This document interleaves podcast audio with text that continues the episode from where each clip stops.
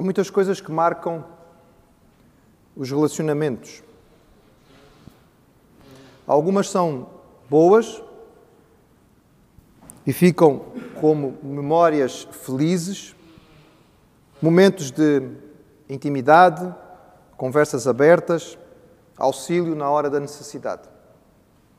Algumas marcam os relacionamentos negativamente. Discussões, agressões verbais ou físicas, atitudes, palavras, atos que marginalizam o outro.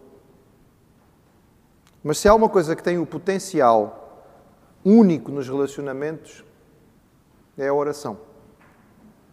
Quando eu argumento com alguém, o fim pode não ser o melhor.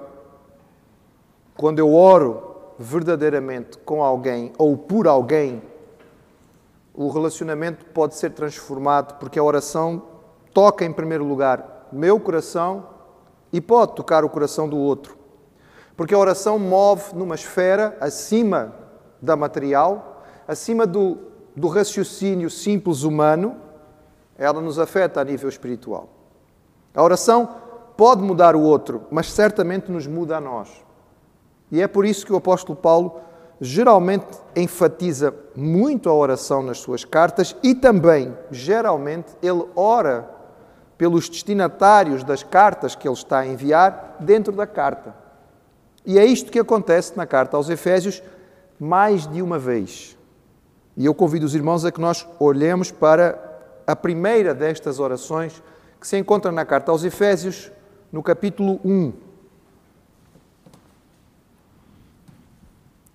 Depois de uma caminhada de várias semanas, não é? Várias mensagens foram necessárias para cobrir o parágrafo que eu disse aos irmãos. Aprendemos do original, é o maior parágrafo da Bíblia, uma única frase. Começa no versículo 3 e vai até ao fim do versículo 14. Paulo escreve sem pausa, é uma única afirmação, gigantesca, extraordinária.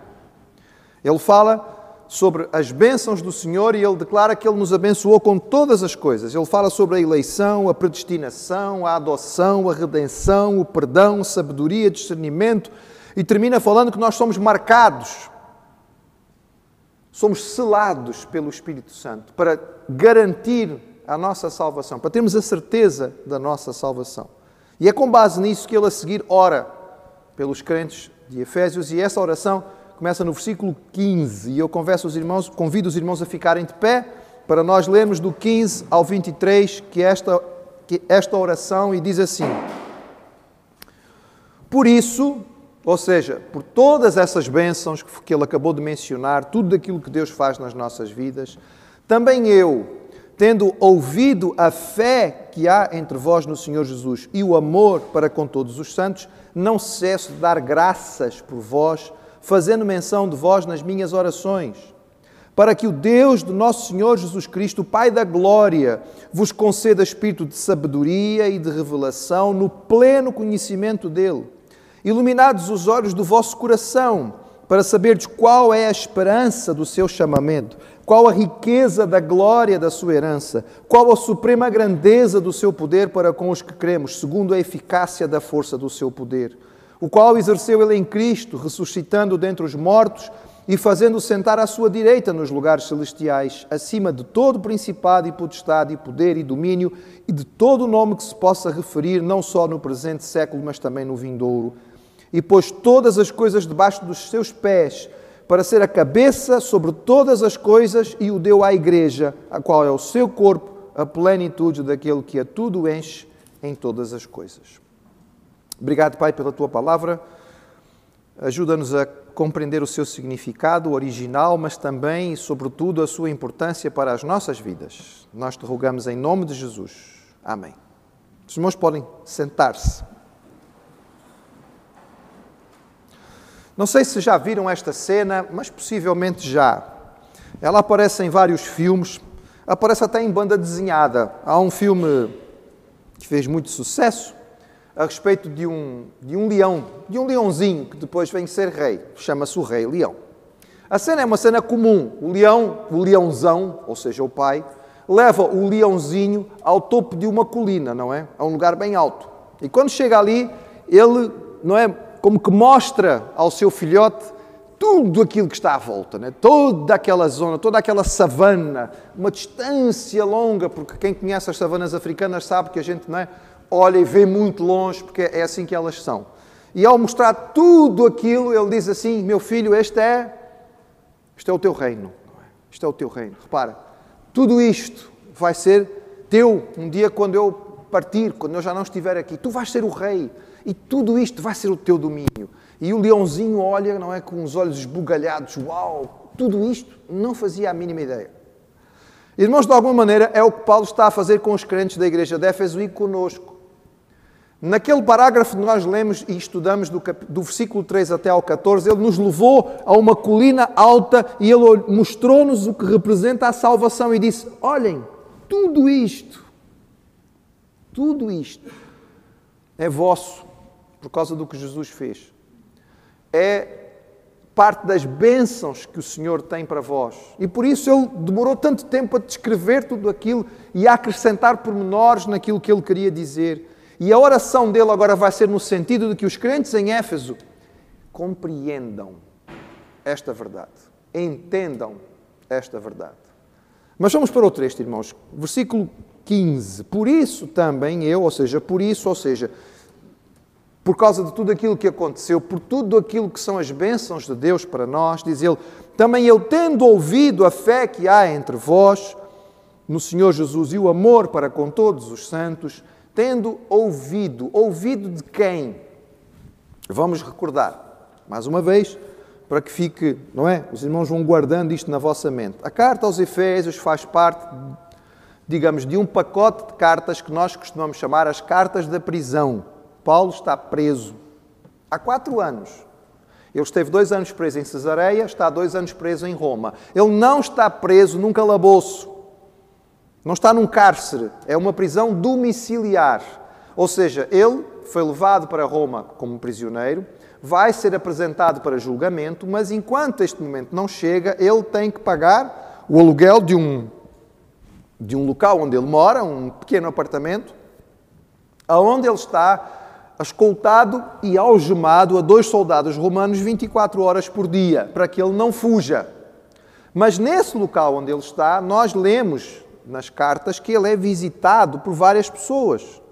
Foi visitado por Epáfras, Epafrodito, Tíquico, Timóteo, Lucas, várias pessoas estiveram com ele durante este tempo. E certamente um deles trouxe alguma informação da igreja de Éfeso, das igrejas da Ásia, porque esta carta é uma carta geral para todas as igrejas da Ásia. Paulo tinha saído de Éfeso, tinha deixado aquela região há cinco anos atrás. Ele saiu naquela altura, em direção a Jerusalém, aonde ele ia levar a oferta que tinha levantado na Macedónia e na Acaia, porque havia fome na região de Jerusalém. Ele levantou uma oferta com aquelas igrejas e deslocou-se a Jerusalém. No deslocar, ele parou em Mileto, chamou os líderes da igreja de Éfeso e despediu-se deles.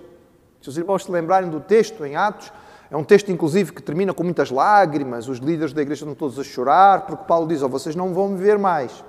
E ele então vai embora para Jerusalém, e realmente, quando ele chega em Jerusalém, as coisas não correm bem ele acaba por ser preso. Então, faz cinco anos, mais ou menos, que ele não tem informações claras do que é que se passa ali. E ele agora recebe estas informações. Algum dos visitantes falou a ele a respeito do que se passava nestas igrejas, e por isso ele diz: tendo ouvido.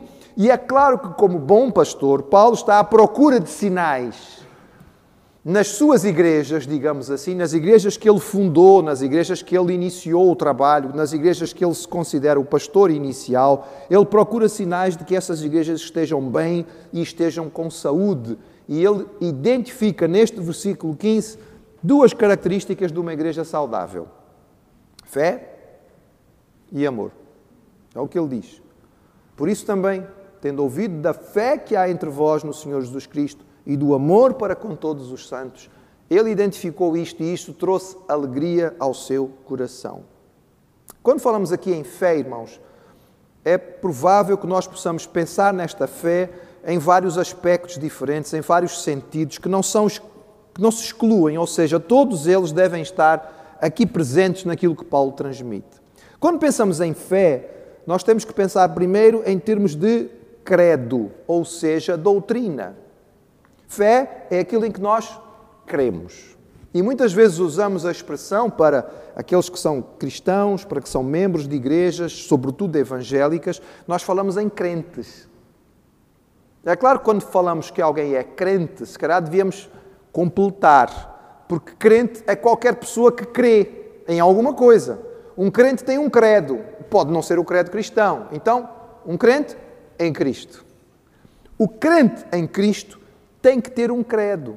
Ele tem que ter um conjunto de conhecimentos básicos, de doutrinas básicas, mesmo que ele não seja um teólogo profundo, ele tem algumas ideias a respeito de quem é Deus, de quem é o Pai, de quem é o Filho, de quem é o Espírito, do que é a salvação, do que é a vida eterna. Tem que ter. Talvez o irmão diga assim, mas eu não sou teólogo, pastor. Isso é o que você pensa. Isso é o que você pensa. Todos nós somos. Porque teologia é o conjunto destas doutrinas e todos nós as temos. Podem não ser muito corretas, mas temos. E é importante que as doutrinas estejam corretas. O apóstolo Paulo escreveu várias das suas cartas para corrigir erros doutrinários. Porque havia mestres heréticos chegavam às igrejas e ensinavam coisas erradas, e então Paulo tinha que escrever corrigindo. Por exemplo, a carta que nós estudamos antes desta, carta aos Colossenses, toda ela escrita por causa de uma heresia a respeito de Jesus. E ele escreveu a carta pensando nisto. Aqui ele ouve que as igrejas da Ásia, a igreja de Éfeso, estavam firmes.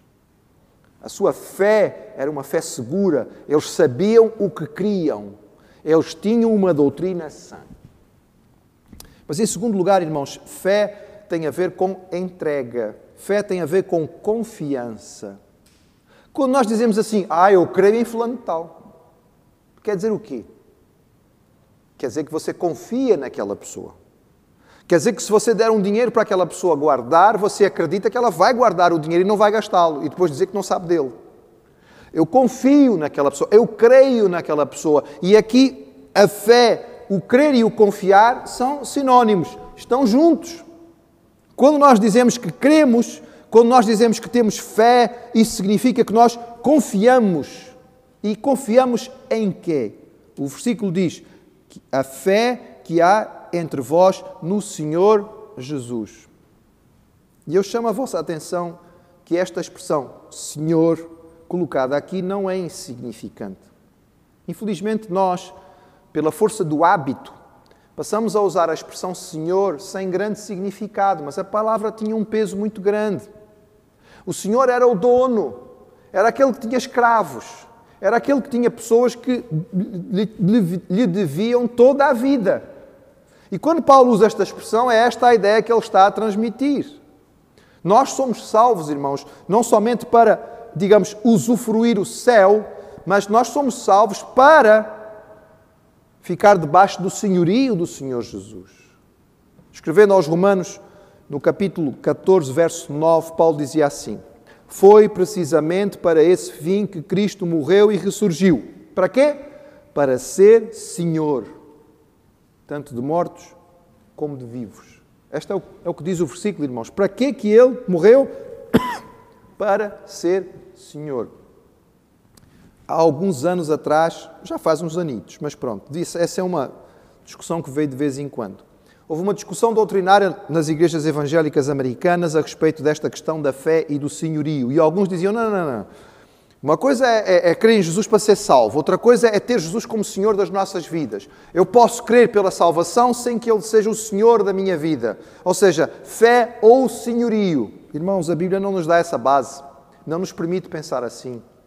Fé e senhorio. A fé implica na confiança e no entregar as nossas vidas a Ele. Talvez a maior heresia que existe no meio das igrejas chamadas cristãs, que são de nome evangélico, seja a doutrina que diz que eu posso ser salvo por Jesus, mas depois eu faço o que eu quero com a minha vida. Não entendeu nada sobre o Evangelho, não compreendeu o tamanho do sacrifício de Jesus não entendeu o que ele é, quem ele é e o que ele significa. Quando nós somos verdadeiramente salvos, irmãos, e entendemos de que fomos salvos, de que tipo de condenação fomos salvos, nós não temos dificuldade em entregar tudo ao Senhor.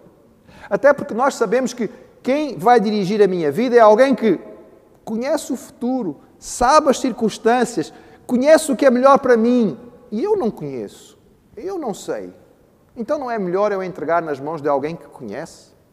Imagine que o irmão chega no, na entrada de uma, de, uma, de uma floresta tropical, daquelas bem fechadas, e você diz assim: bem, eu aqui não me safo, nunca vou conseguir chegar a lado nenhum.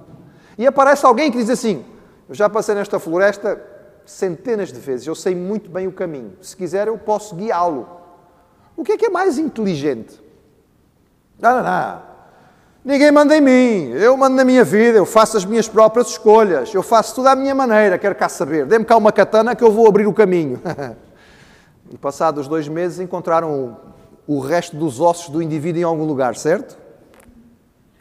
Se ele for inteligente, ele vai dizer: Você sabe, sei o caminho, já passei aqui. Ah, então, então, por favor, faça o favor. Tenha bondade, não é? E vou fazer o quê? Ficar bem perto, para que ele não se distancie, que é para eu não me perder. Meus irmãos, a coisa natural para o crente é confiar no Senhor Jesus. Então Paulo está dizendo que ele ouviu e ficou feliz do quê? Sobre a fé dos crentes em Éfeso. Esta fé significava um conjunto de doutrinas seguras. Eles tinham uma, uma doutrina sã. Significava que estes crentes confiavam no Senhor, eles entregaram as suas vidas a Jesus. E a sua fé significava que esta vida era dirigida por Ele. Mas também, irmãos, significava fidelidade. A palavra original para fé no grego dá sempre a ideia de fidelidade, lealdade. Lealdade significa enfrentar a oposição, enfrentar o sofrimento, suportar as dificuldades. Para estes crentes, isto podia significar enfrentar a morte. Presos, torturados, entregues às feras. É verdade que nesta altura a grande perseguição contra os cristãos ainda não tinha começado, mas estava prestes a começar. Mas o próprio apóstolo Paulo já tinha sido preso e açoitado mais de uma vez. Nós ainda vivemos numa parte do mundo em que, para ser fiel a Jesus, o máximo que nós vamos enfrentar normalmente é alguma troça. Não é? Alguém pode fazer pouco de nós, rir da nossa fé, não é ridicularizar a nossa fé. Mas existem milhares e talvez milhões de irmãos nossos que vivem em condições muito mais difíceis, irmãos. Onde eles não podem se reunir como nós, de porta aberta, e cantar a plenos pulmões, eu creio. Não podem declarar quem é Jesus. Eles têm que se encontrar de forma escondida, dois ou três de cada vez, não muitos, que não têm a Bíblia na mão, mas passam de mão em mão uma folhinha bem dobradinha para que ninguém encontre. Mas são fiéis. E a pergunta que a Igreja Ocidental tem que fazer, no seu conforto, é: vamos ser encontrados fiéis? Eu sei que provavelmente não devo dizer isto aos irmãos, porque os irmãos estão aqui. Mas o meu coração pastoral não pode deixar de ter alguma, alguma tristeza, alguma penalização. Porque eu fico com a ideia de que o Jesus que nós adoramos de, de manhã às 11 horas e aquele que nós viemos adorar às 18h30 não é o mesmo. O das 11 tem mais poder, é mais bonito, é mais interessante, é mais valioso, sobretudo abençoa mais. Porque o das 11 horas tem o sala cheia. E às 18h30 não. Irmãos, não existe culto secundário. Porque os cultos são todos a Deus. E a qualidade deles tem que ter sempre a melhor. Mas isto prova onde está o nosso coração. Os crentes da igreja de Éfeso e da Ásia tinham um testemunho tal que Paulo ouviu falar deles. São crentes que mantêm a sua fé. Eles têm uma doutrina sã, eles confiaram as suas vidas a Jesus e eles são fiéis no meio das dificuldades. Mas esta fé também resultava em algo mais que era prático e era necessário na vida da igreja o amor. E ele diz assim: tendo ouvido a fé que há entre vós no Senhor e o amor para com todos os santos. O amor dentro da realidade da igreja, o amor que era a prática de fazer o melhor pelo outro dentro da realidade da igreja. Veja, irmãos, isto é possível para com todos, porque estamos a falar de amor, não estamos a falar de gostar. Vamos ser honestos. Nós não vamos conseguir gostar de toda a gente. Mas você não precisa gostar para amar. Biblicamente falando, não. Porque amar significa fazer o melhor para o outro, mesmo que às vezes o outro não entenda. Quando nós amamos um filho, de vez em quando temos que lhe dar uma palmada. Ah, mas o que é isso? Que agressão! Não, não é agressão, é, é saudável, é disciplina. Ele precisa disto, não lhe vai fazer mal nenhum e ele vai crescer sabendo que há limites. Pode ser que alguém não compreenda, mas faz parte de um ato de amor. Jesus disse que nós devíamos amar até os nossos inimigos.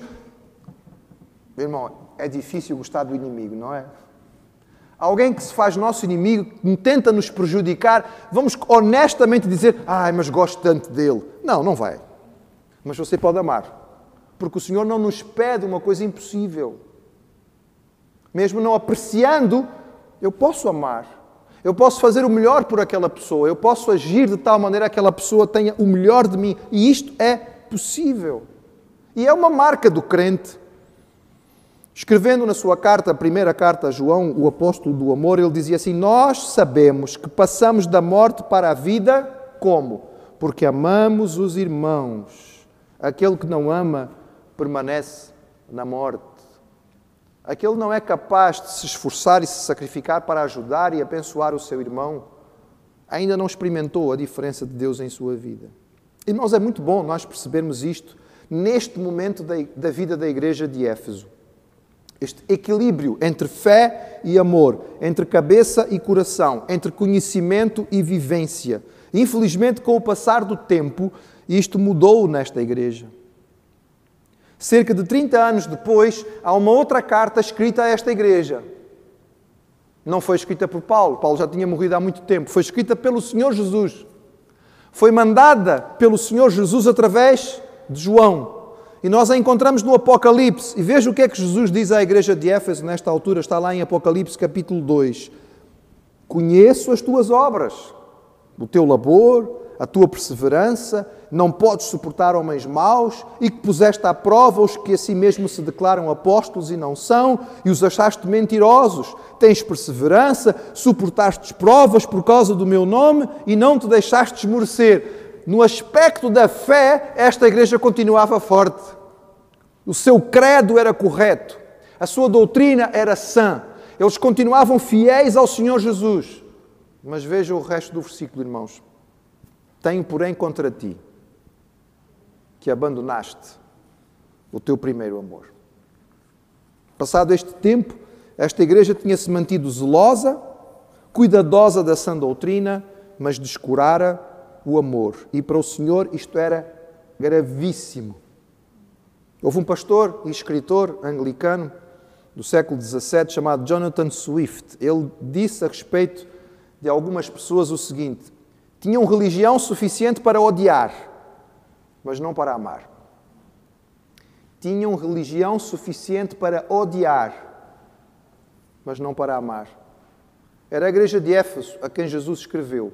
Tinham religião suficiente para odiar. Odiavam os falsos mestres, odiavam as heresias, corrigiam as coisas que estavam erradas, mas não tinham vida religiosa suficiente para amar. Ao longo da história da igreja, isto aconteceu muitas vezes. O ódio se sobrepôs ao amor em muitas ocasiões. O zelo farisaico de alguns cristãos judaizantes. As cruzadas contra o Islão, tão fiéis, levando a cruz para matar. A Inquisição, que não tolerava ninguém que pensasse de forma diferente. Parece, irmãos, que por vezes nós temos mais zelo para falar contra o que não concordamos do que para falar daquilo que amamos ou para mostrar amor mas era preciso equilíbrio. E Paulo, escrevendo aos crentes em Éfeso, ele estava feliz porque havia este equilíbrio. Dizem que na Idade Média, na Bretanha francesa, no alto de um monte difícil de se chegar lá, havia uma capela que ficou muito famosa. Era uma capela dedicada à Nossa Senhora, como tantas outras, mas, como o irmão sabe, Nossa Senhora tem inúmeros um, subjetivos, adjetivos ao longo da história e é a Nossa Senhora disto, daquilo e daquilo outro. Note bem, esta igreja era dedicada à Nossa Senhora do Ódio. Um viajante que lá chegou descreveu-a como uma capela pequena, acanhada e que pressionava pelo seu abandono.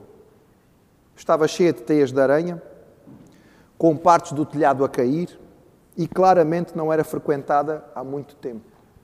Esta capela, a Nossa Senhora do Ódio, era uma capela onde as pessoas iam para fazer orações imprecatórias. Elas iam lá só para poder rezar contra contra traidores, contra maridos adúlteros, contra esposas enganadoras, contra sócios burlões, contra decisões erradas da justiça. Era um lugar para destilar raiva. As pessoas iam ali para destilar o seu ódio e pedir a ajuda divina contra as pessoas que lhes tinham feito mal. Não é de estranhar a decadência deste local, porque ele naturalmente era um local espiritualmente doentio. Tinha que ser doentio, porque estamos a falar da era cristã, não estamos a falar do Antigo Testamento. A marca de uma igreja no Senhor é ter equilíbrio na demonstração de fé, fidelidade e amor, caridade. E era isto que Paulo dizia que havia na igreja em Éfeso. E por isso, o que é que ele diz no verso 16?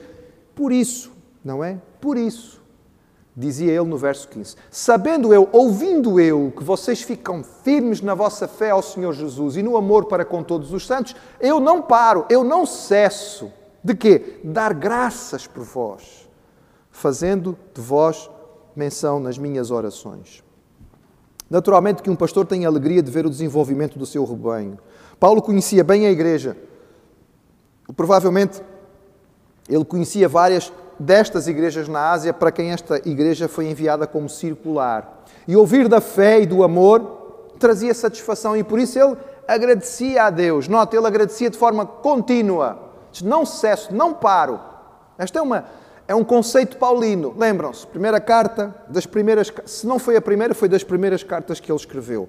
Primeira carta aos Tessalonicenses, verso 5, 17, um dos versículos mais curtos da Bíblia. Os miúdos gostam de decorar este, não é, irmãzinha? Porque este é pequenino. Orai sem cessar. É fácil. É orai sem cessar. É mais difícil decorar o endereço do que o versículo. Na primeira Tessalonicenses 5, 17. Orai sem cessar. O que é que ele está aqui a dizer, irmãos? Será que é compatível parar vida, o dia inteiro de, de joelhos lá em casa a orar? E quem é que vai trabalhar para sustentar a família? Não, não é disso que ele está a falar, irmãos. Orar sem cessar provavelmente tem duas coisas aqui em mente. Primeiro, é uma, uma noção da mente sempre voltada para o Senhor. A oração é, é comunhão com Deus, é comunicação com o Senhor. O irmão pode estar em comunicação com o Senhor a todo momento. Está a conduzir, a prestar atenção no trânsito, mas está a falar com Deus no seu coração. Está no trabalho, está atendendo pessoas, mas está não é, em oração, está a fazer alguma coisa manual e está com a sua mente voltada para Deus. Tantas vezes, irmãos, tantas vezes nas consultas. Entre uma pessoa, eu estou ouvindo as suas dificuldades, estou recebendo a informação da sua história clínica, eu estou claro, Senhor, dá-me sabedoria, dá-me entendimento, ajuda-me a perceber o que se passa com esta pessoa, dá-me palavras certas para consolar este coração, para poder dar o tratamento que esta pessoa realmente precisa. É possível, irmãos. Dá trabalho. É uma questão da nossa vontade. É uma decisão consciente. É uma atitude que hoje se usaria a expressão proativa. Eu não fico à espera. Eu ponho a minha mente em contato com o Senhor. Mas é possível também, irmãos, que Paulo esteja a falar aqui de algo que é próprio da vida do intercessor. Aqueles que intercedem sabem o que eu vou dizer aqui. É que quando nós temos uma mente voltada para a intercessão e um coração disponível para a oração pelos outros, o Espírito Santo muitas vezes, com alguma frequência, traz à nossa mente uma pessoa, um nome, uma situação. Já aconteceu consigo. Você não percebe porquê. Parece que assim, do nada, pum, tá, fulano está, mas, mas a propósito, o que é que eu estou a pensar no Fábio agora? Não, não, não, não vi ninguém parecido com ele, não, não, não, não estou a pensar em absolutamente nada que tenha a ver com a família dele. Por que é que eu pensei nele agora? Mas os intercessores aprenderam que quando isto acontece é sinal de que devemos orar por essa pessoa. Então há um alerta, há uma disponibilidade para poder abençoar. Irmãos, é um dom. Nem toda a gente tem. Não são todos que têm esta disponibilidade de coração. Mas aqueles que têm é uma grande bênção. E Paulo diz: sabem de uma coisa? Quando eu ouço falar, eu ouço, chegar, chegou a minha informação, que vocês estão bem, porque vocês estão firmes, estão fiéis, a vossa doutrina, a vossa segurança no Senhor está, é, é, é, é boa.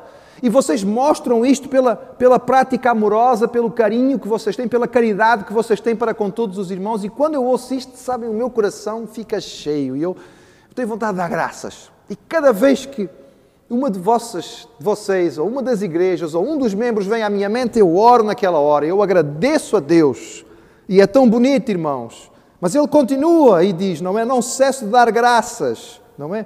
E de falar, fazer menção de vós nas minhas orações. E ele continua, verso 17: Para que o Deus do nosso Senhor Jesus Cristo, o Pai da Glória, e ele agora faz o quê?